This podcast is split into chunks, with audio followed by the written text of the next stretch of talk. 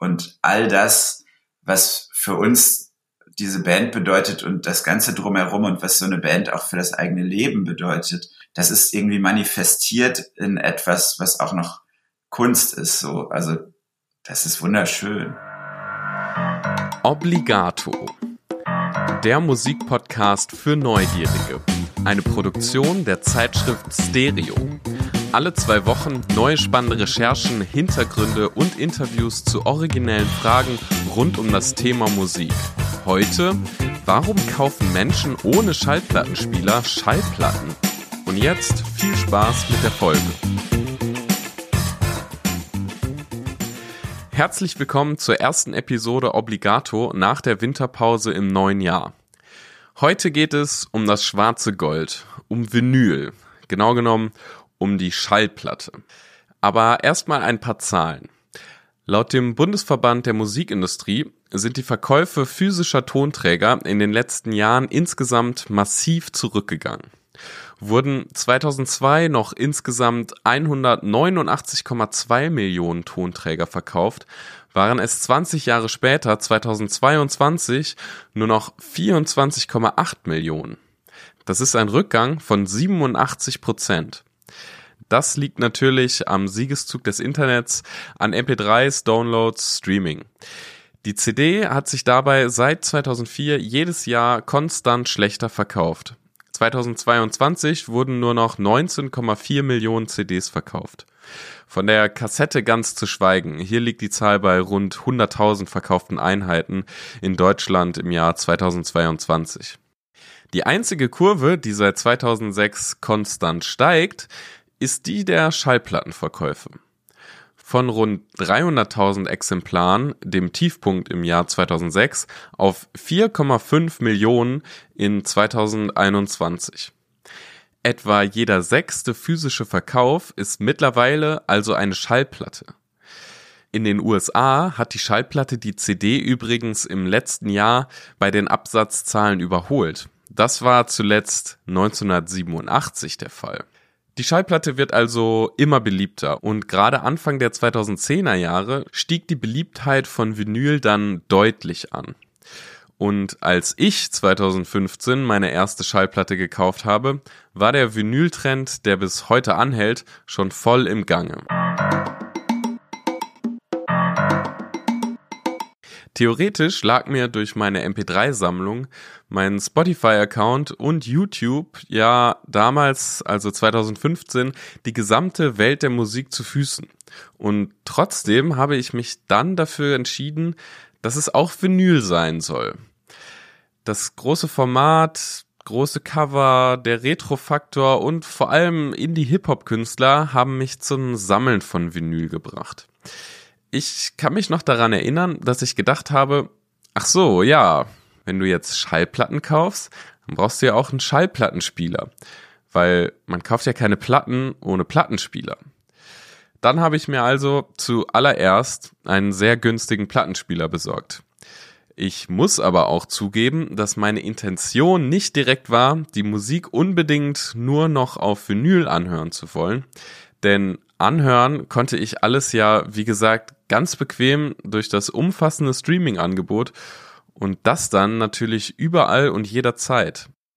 Mittlerweile genieße ich das Ritual des Zuhause Platte hörens sehr und ich höre auf diese Art auch viel bewusster die Musik und setze mich intensiver mit Alben und Künstlerinnen und Künstlern auseinander.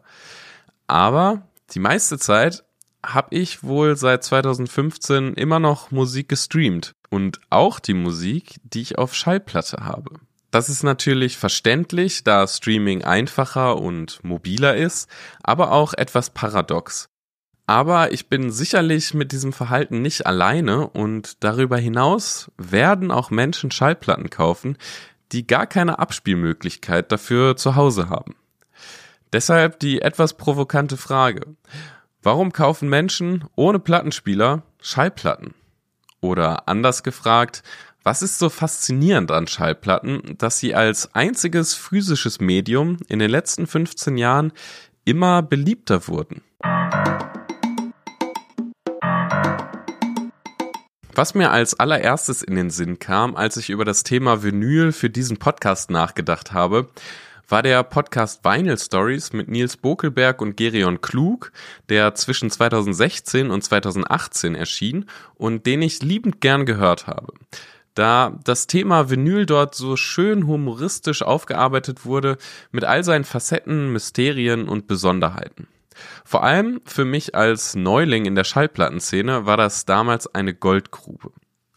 Einen der beiden von Vinyl Stories, Gerion Klug, konnte ich für ein Interview gewinnen und es fühlt sich für mich an dieser Stelle schon etwas besonders an, eine Stimme, die einen durch einen anderen Podcast eine kurze Zeit lang begleitet hat und einem vertraut vorkommt, plötzlich im eigenen Gespräch zu haben und die Stimme dann auch noch in den eigenen Podcast reinschneiden zu können. Ich freue mich also sehr, dass Gerion mit mir gesprochen hat und er erzählte mir, was ihn so alles mit dem Vinyl verbindet. Mit Schallplatten habe ich Folgendes zu tun. Erst fing es an mit äh, Schallplatten hören, weil ich Schallplatten zum Geburtstag bekommen habe und die dann gehört habe als Jugendlicher. Dann habe ich sie angefangen vielleicht zu sammeln, könnte man sagen. Dann hat sich in meinem Studium ergeben, dass ich mehr wusste über Schallplatten als der Schallplattenhändler, den ich besucht habe. Dann habe ich den Schallplattenladen übernommen. Dann habe ich später noch einen weiteren Schallplattenladen aufgemacht ähm, in Hamburg. Das erste war in Göttingen.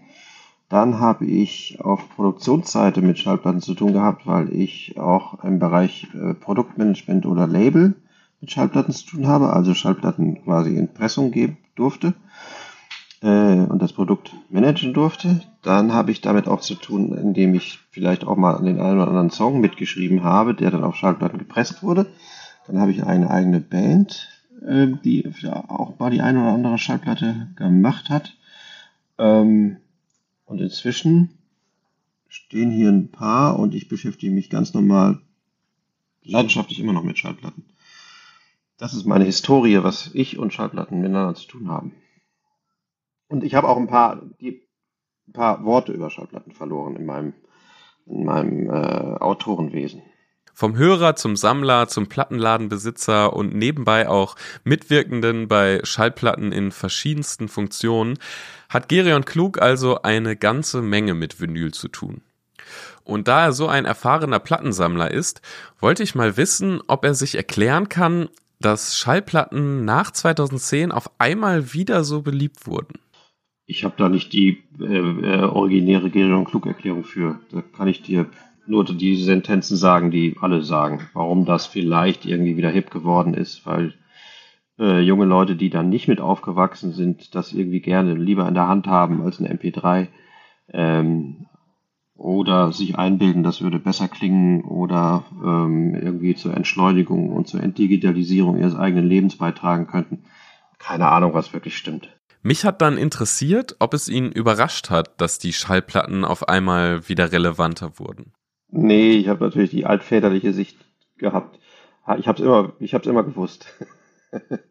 äh, bei mir haben ja in meinem ersten Schallplattenladen auch sehr viele Jugendliche eingekauft, gerade in der äh, äh Phase, wo Hip Hop in, äh, in Deutschland groß wurde und Techno und Drum and Bass, war das ja noch alles auf Vinyl angelegt, auch für 14-Jährige die dann teilweise die Schallplatte zweimal kaufen mussten, weil sie damit gejuggelt haben und gearbeitet haben. Und äh, für mich war das ja nie entkoppelt von der Jugend oder von den Heranwachsenden. Insofern, äh, mich hat's nicht gewundert. Doch er sieht auch negative Seiten an der aufgekommenen Beliebtheit. Na, sobald irgendwas Erfolg hat, wird's natürlich irgendwie auf der kapitalistischen Seite scheiße. Dann stürzen sich die großen Labels darauf, äh, verstopfen in dem Fall die Presswerke seit vielen Jahren, ähm, ähm, machen den Markt, den gewachsenen Markt äh, äh, der unabhängigen Plattenfirmen so ein bisschen kaputt, wie früher bei, bei an, allen anderen Sachen. Die kapitalistischen Verwertungszusammenhänge, die kannst du nicht auflösen, ähm, äh, wenn was wieder in Mode kommt. Das ist, hat natürlich auch negative Seiten. Dann haben wir noch über die Frage gesprochen, warum Menschen sich Schallplatten kaufen, obwohl sie gar keinen Schallplattenspieler haben. Und was davon zu halten ist. Es kaufen auch Menschen Bücher, die, die nicht lesen. Ich meine, das Wort Coffee Table Book, seit wann gibt's das? Wahrscheinlich auch erst seit der Tatsache, dass Bücher gekauft werden, die auf den Kaffeetisch gelegt werden, damit man sieht, dass man sie hat. Und die nicht gelesen werden, wo die Frequenz oder die, die Dichte der Worte auch eher gering ist im Vergleich zu dem äh, Umfang. Insofern ist das, sind, sind scheinbar keine Ausnahme von dieser, von dieser Herangehensweise. Leute schmücken sich gerne, da, gerne mit etwas, was aus, aus ihrer Sicht irgendwie ihr Image steigert. Hm, schlecht formuliert, aber natürlich wahr. Schallplatten sind halt nicht nur Schallplatten zum Hören, Schallplatten sind für die Leute halt auch was, was man sich hinstellen kann. Also ein Ersatz für ein Bild, Ersatz für einen Gegenstand, Ersatz für eine Vase, Ersatz für einen Fernseher, Ersatz für ein Kissen. Ähm, sieht gut aus. Das kann man der Schallplatte ja einfach nicht absprechen oder dem Cover. Deshalb gibt es ja auch die, diese Faszination dafür. Ein Gutteil der, der Faszination für eine Schallplatte resultiert ja auch aus dem Cover. Und nicht nur, weil, man, weil man da irgendwas reingepresst ist, was man dann hören kann. Und wir haben etwas über das Plattenhändler-Dasein geredet. Gerion hat mir erklärt, was das für ihn bedeutet hat. Ein Traum. Also besser geht's nicht. Man kann sein Hobby zum Beruf machen. Man schafft eine soziale Anlaufstation für Spinner, für in dem Fall damals und bis heute ja noch leider stark männlich geprägte äh, äh, Leute, die dieselbe Frisur haben wie man selber, nämlich graue Haare. Ähm, neulich bin ich in den Plattenladen gegangen, habe erstmal den Plattenhändler damit begrüßt. Hier ist offenbar wieder alte Männertreff und wir haben uns umgeguckt und ja, 80 Prozent der Leute da natürlich ganz normale 50-Jährige. Oder ein bisschen drunter und ein bisschen, äh, ein bisschen drunter und ein bisschen drüber. Aber ansonsten, äh, da, äh, in Göttingen, so war mein erster Laden, den ich da, glaube ich, sieben bis acht Jahre gemacht habe. Das war ein Traum, weil die ähm, noch nicht alle so alt waren, die Kunden, sondern auch viele, viele Junge dabei waren und sich das aufs Hervorragendste ergänzt hat. Die, die äh, Frische von den Leuten, die zehn Jahre jünger waren als ich und die Erfahrung von den Leuten, die älter waren als ich, das hat sich, äh, im Idealfall vernetzt sich das ja also, dass sich die Welten von dem Typen, der die Beats noch live gesehen hat, ähm, mit dem ähm, DJ, der gerade in Tokio irgendwas gemacht hat, äh, verbinden. Und das ist besser, kann es dir oft im Tresen eines Ladens nicht passieren. Das wirst du bei vielen anderen Sachen nicht finden. Das habe ich bei Musik und den Schallplatten dann gefunden. Und er erzählt, dass die meisten Platten in Plattenläden einfach nur da sind, um den Laden zu füllen.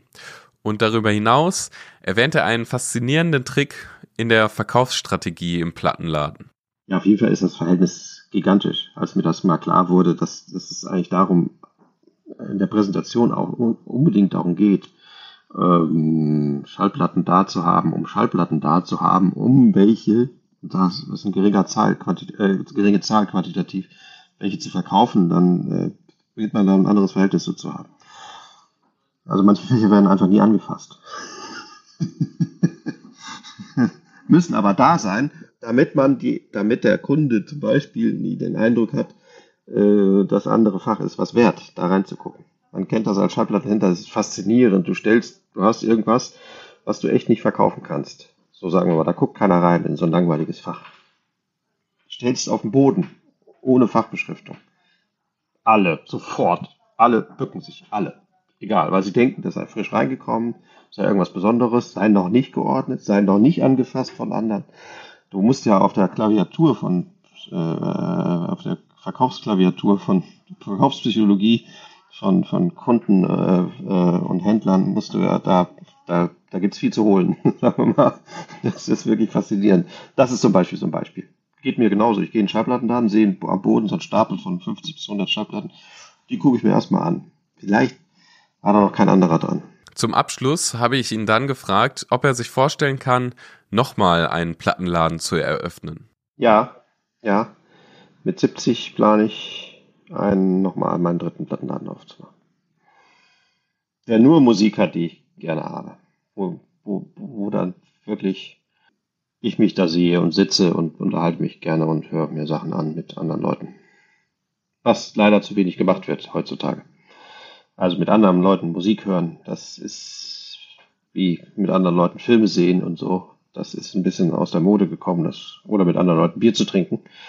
äh, das muss wieder, das muss mehr, mehr in den Vordergrund der Gemeinschaft gerückt werden. Ein spannender Einstieg und schon gute Erklärungen für die Faszination rund um Vinyl.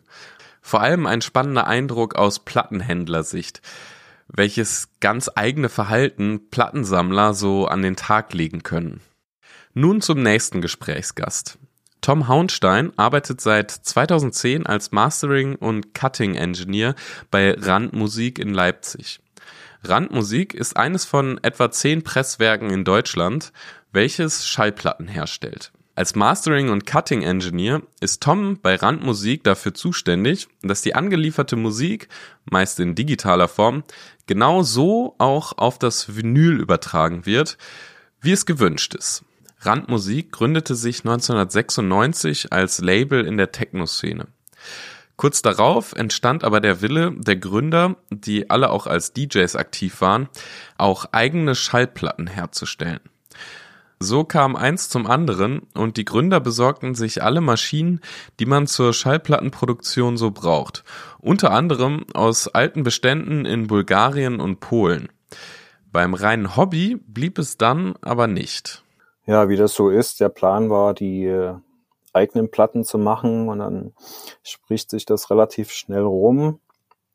Klar, wenn man überall auflegt, den einen oder anderen Kontakt hat und auch mal vielleicht irgendeinen DJ trifft, der jetzt nicht unbedingt nur in Leipzig wohnt, sondern meinetwegen aus Amsterdam kommt oder so, dann äh, kam auch relativ schnell, glaube ich, das erste größere Label, was nach wie vor bei uns ist, was auch viele kennen werden, ist Rush Hour aus Amsterdam.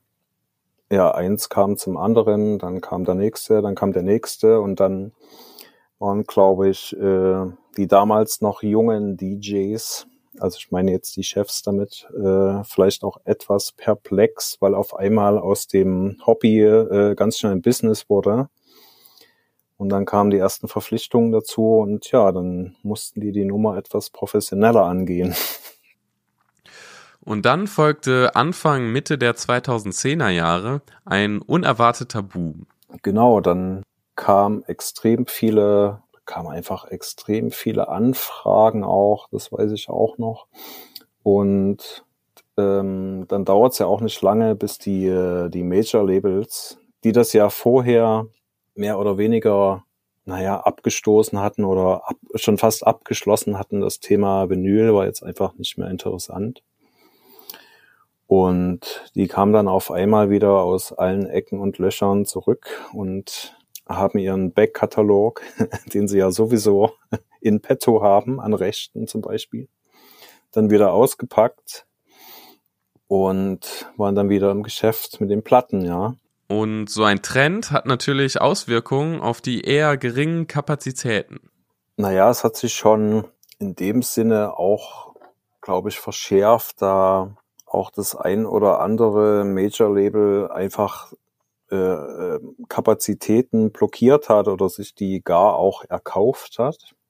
Sozusagen, wir zahlen euch äh, Geld, dass ihr immer eine Pressmaschine nur für uns zum Beispiel frei habt. So sowas in der Richtung, ja.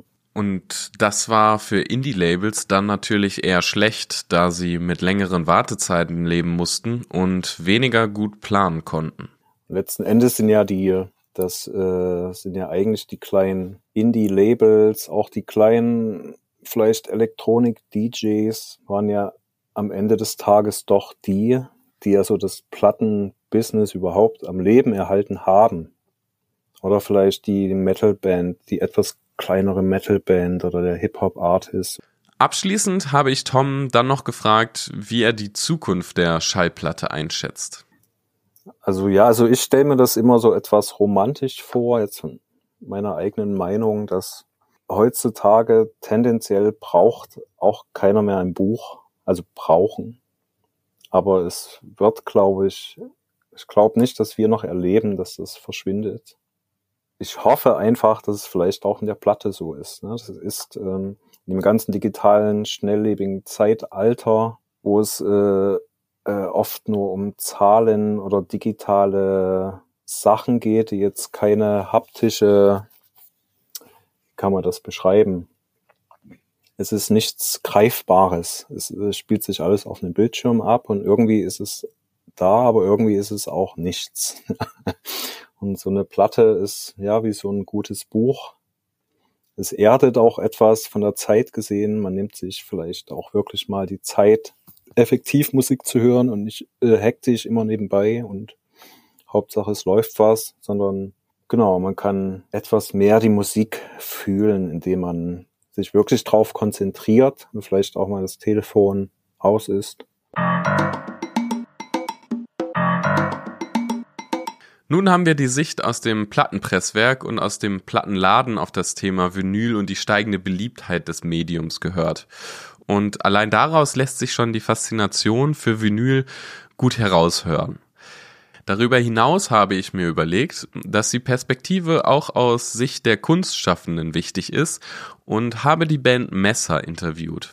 Genau genommen den Bassisten Pogo McCartney und den Sänger Hendrik Otremba. Sie bringen am 1. März ihr Album Kratermusik heraus.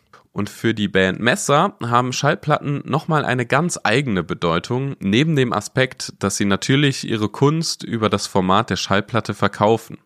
Wie Hendrik Otremba erklärt. Und dann ist es aber, glaube ich, für uns auch das Medium, was wir aus der eigenen Rezeption und unserer eigenen ähm, Prägung heraus irgendwie präferieren, weil wir auch alle in der Band Schallplatten sammeln und ähm, auch damit irgendwie zueinander gefunden haben, würde ich sagen, Pogo, oder? Du erinnerst dich doch bestimmt noch an den Plattenzirkel zum Beispiel. Die Erklärung, was der Plattenzirkel war, folgt direkt von Pogo McCartney. Ja, im Grunde genommen war das ein Treffen aus äh, elitären Plattensammlern natürlich, äh, die sich immer wieder neue Musik vorgespielt haben und wir saßen die ganze Nacht äh, zusammen, unter anderem Hendrik, Philipp und ich eben, äh, woraus ja auch ein bisschen, glaube ich, ja, möglicherweise die Idee auch von Messer irgendwie zumindest entsprungen ist, zum Teil zumindest. Und ähm, ja, haben uns dann nächtelang die beste Musik vorgestellt, die wir so hatten im Schrank, haben uns dann daran berauscht, wenn man so will, und haben dadurch einander ziemlich viele gute Platten, glaube ich, irgendwie uns, uns vorstellen können. Und ähm, das Interesse ist natürlich dadurch dann noch größer geworden. Schallplatten haben bei der Band Messer also sogar zur Bandgründung beigetragen. Das ging der Gründung der Band eigentlich zeitlich, glaube ich, voraus. Also wir haben ähm, jetzt nicht nur mit den Mitgliedern von Messer, sondern in unserem Freundeskreis, als wir alle zeitgleich mal in einer Stadt wohnten, in Münster, haben wir uns relativ regelmäßig getroffen, abends, manchmal haben wir noch zusammen gegessen und jeder hatte drei Schallplatten dabei. Und dann war es nicht so, dass man Referat gehalten hat, sondern dann wurden die halt der Reihe nach gespielt, manchmal wirklich bis morgens um neun. Und man hat über die Musik geredet, aber auch über alles mögliche andere und auch über Dinge, die vielleicht assoziiert waren mit der Musik oder so. Und das hat dazu geführt, dass wir alle viel Neues kennengelernt haben, aber auch so Schnittpunkte äh, festgestellt haben. Und da war dann auch jemand Älteres dabei, der eine Musik mitgebracht hat, die gar nicht mehr so unserer Generation vielleicht direkt bekannt war. Wir haben vielleicht damals, als da noch jüngere Menschen irgendwie auch gegenwärtigere Sachen mit reingebracht und so. Und letztlich ähm, war das sowas wie, wie so eine, ja, so vielleicht auch eine Ideen- und Ästhetiksuche für uns dann als spätere Band. Ich habe die beiden dann gefragt, wie sie das Gefühl beschreiben würden, auf einmal eine Schallplatte in der Hand zu halten, auf der die ganz eigene Musik ist?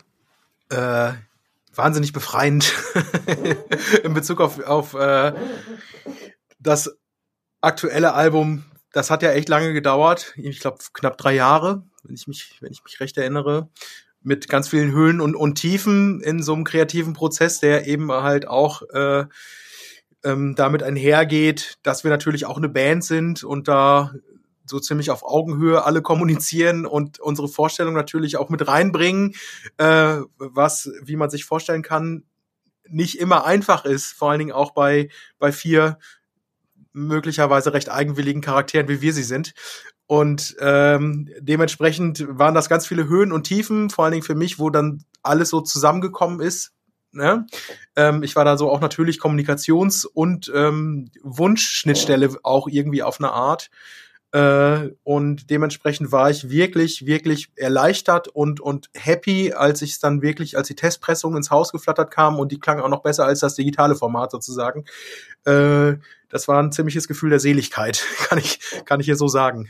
Ich kann das nur bestätigen. Also in, ich glaube, aktuell ist es echt so, weil wir auch selber produzieren und das vor allem in Pogos Händen liegt, dass man ähm, dann auch weiß, jetzt ist es so, jetzt ändert sich nichts mehr und wir haben es geschafft. Es ist irgendwie nicht auseinandergefallen, wir haben es hinbekommen und wir sind in diesem Fall einfach sehr, sehr, sehr zufrieden. Und dann ist, glaube ich, wirklich dieser erlösende ähm, Effekt, der ist riesig, so, weil man weiß, jetzt ist auch was damit vorbei und jetzt fängt was Schönes Neues dadurch an, nämlich die das Spielen und das in die Welt werfen, so. Und ähm, ich erinnere mich aber noch an die allererste Messerplatte, als die da war. Äh, da hatte ich damals auch das Cover für gemalt und das war auch so zum ersten Mal so ein, also wo man auf verschiedenen Ebenen involviert war. Und ich war das so, ja, ich glaube, ich habe die sogar mit in mein Bett gelegt oder so. Das war, ich habe die, das war und auch äh, immer noch, wenn ich die angucke, das hat sich nie geändert. Dann ist das für mich immer noch die dieses jetzt gibt's eine Platte und all das, was für uns diese Band bedeutet und das Ganze drumherum und was so eine Band auch für das eigene Leben bedeutet. Und es hat unsere Leben auch verändert, natürlich. Das ist irgendwie manifestiert in etwas, was auch noch Kunst ist, so. Also, das ist wunderschön. Von Pogo wollte ich dann noch wissen, ob der Sound bei der Übertragung auf Vinyl auch immer so bleibt, wie er bei der Produktion erarbeitet wurde also in der Regel in all meinen Produktionen, die ich hier gemacht habe und, und äh, mit anderen Bands vor Messer auch hatte oder während Messer, lässt sich zumindest irgendwie verzeichnen, dass es immer besser war auf Vinyl. Also es ist ganz, also es gab schon auch mal ein, zwei Fälle, wo die Testpressung nicht gelungen war, aber also es ist in der Regel einfach immer besser. Ich kann das gar nicht so richtig erklären technisch, was, was das ist. Vielleicht ist es auch einfach das berühmte Mojo oder so.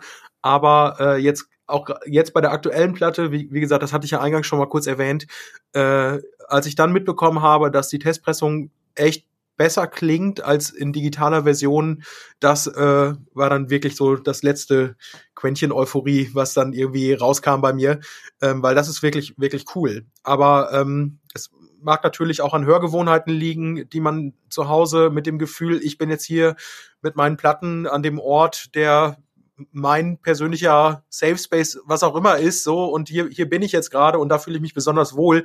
Das ist natürlich auch so ein Faktor, der da auch mitschwingt, keine Frage, aber das ist so eine Tendenz, die sich zumindest in meiner Wahrnehmung daraus ableiten lässt.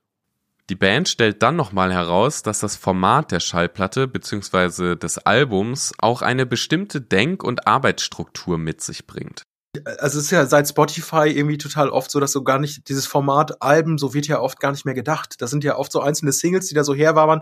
Also es ist für uns, glaube ich, immer noch so ein bisschen befremdlich so zu denken, weil wenn wir über Musik sprechen und über unser Schaffen und die damit einhergehende Veröffentlichung, dann denken wir in der Regel eigentlich immer an Alben und wenn wir von Singles sprechen, dann tatsächlich eine klassische 7-Inch Vinyl.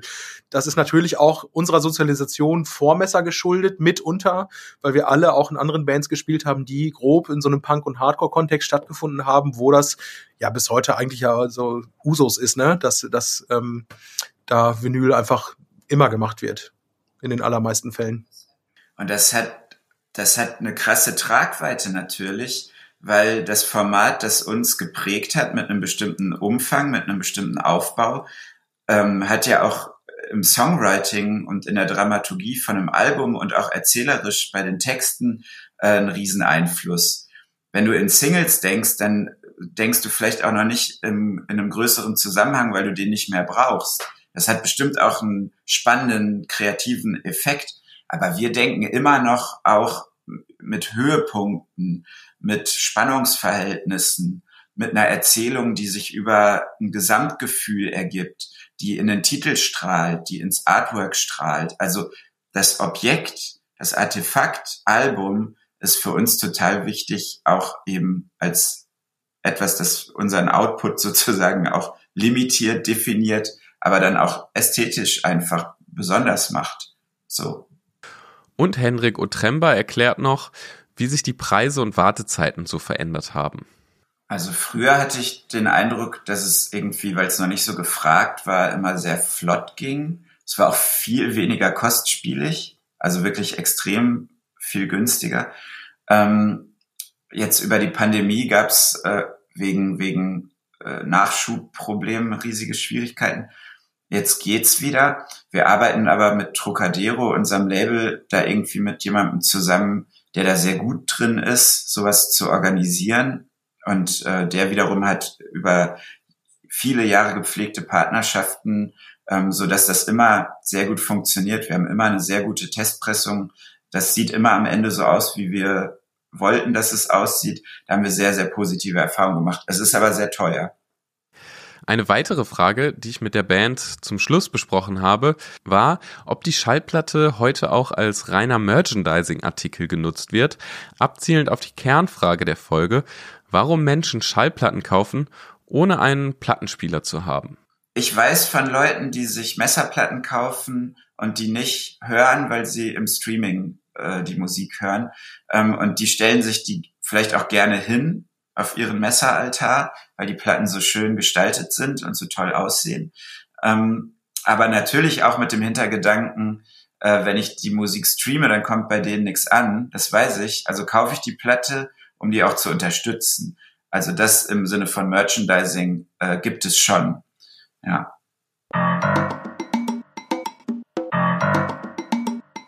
Vinyl verbindet und kann, wie bei Messer, sogar zur Bandgründung beitragen.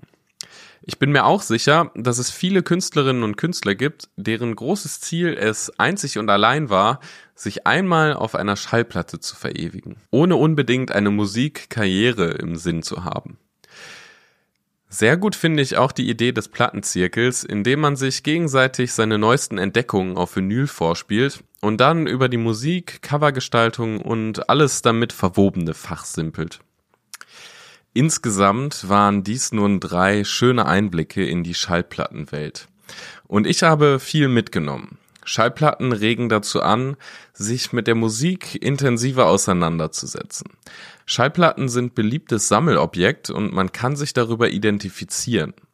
Schallplatten sind Kunstobjekte und sie erden die Menschen in unserer digitalen, schnellen Welt. Manchmal sind Schallplatten aber vielleicht auch einfach ein Angebermedium und Menschen profilieren sich darüber. Schallplatten sind in jedem Fall aber eine gute Möglichkeit, die Kunst von Musikerinnen und Musikern zu unterstützen, auch wenn man vielleicht keinen Plattenspieler hat. Und man muss natürlich auch erwähnen, dass Schallplatten auch genutzt werden, um das Geschäft anzukurbeln. Und natürlich gibt es auch bei Schallplatten den Ausverkauf mit Sonderauflagen, die eigentlich niemand wirklich braucht. Und dann ist da ja auch noch die Nachhaltigkeit. Diese Frage heb ich mir aber nochmal speziell für eine andere Episode auf.